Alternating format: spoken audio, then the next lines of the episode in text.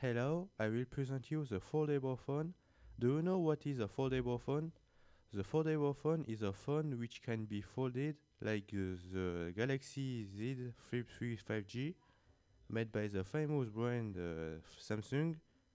The August uh, 27 the 27 August uh, 2021. But do you know about his origin? The origin of the foldable phone is a flip phone, a phone which can be folded completely. The upper portion is the screen of the phone and the bottom part is the keyboard.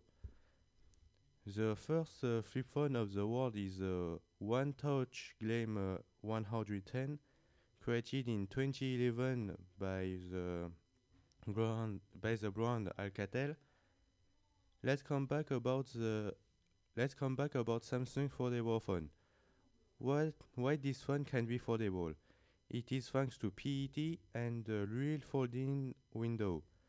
PET is a plastic which has the same re- res- resistance and fineness as a toughened glass and more, and more flexible than a 4D toughened glass. And the real, the real folding window is a coating made by the South Korean company LG Chem, which will be as hard as glass and more flexible than glass. Why foldable phone? Because while keeping the same capacity as a smartphone, it is be foldable so you can make it smaller. And imagine this technology can be used on tablet or laptop. A tablet or laptop on your pocket, this is amazing, right? So in 2020s, many brands focus on this technology like Samsung, Oppo, Huawei, etc. And this is finished.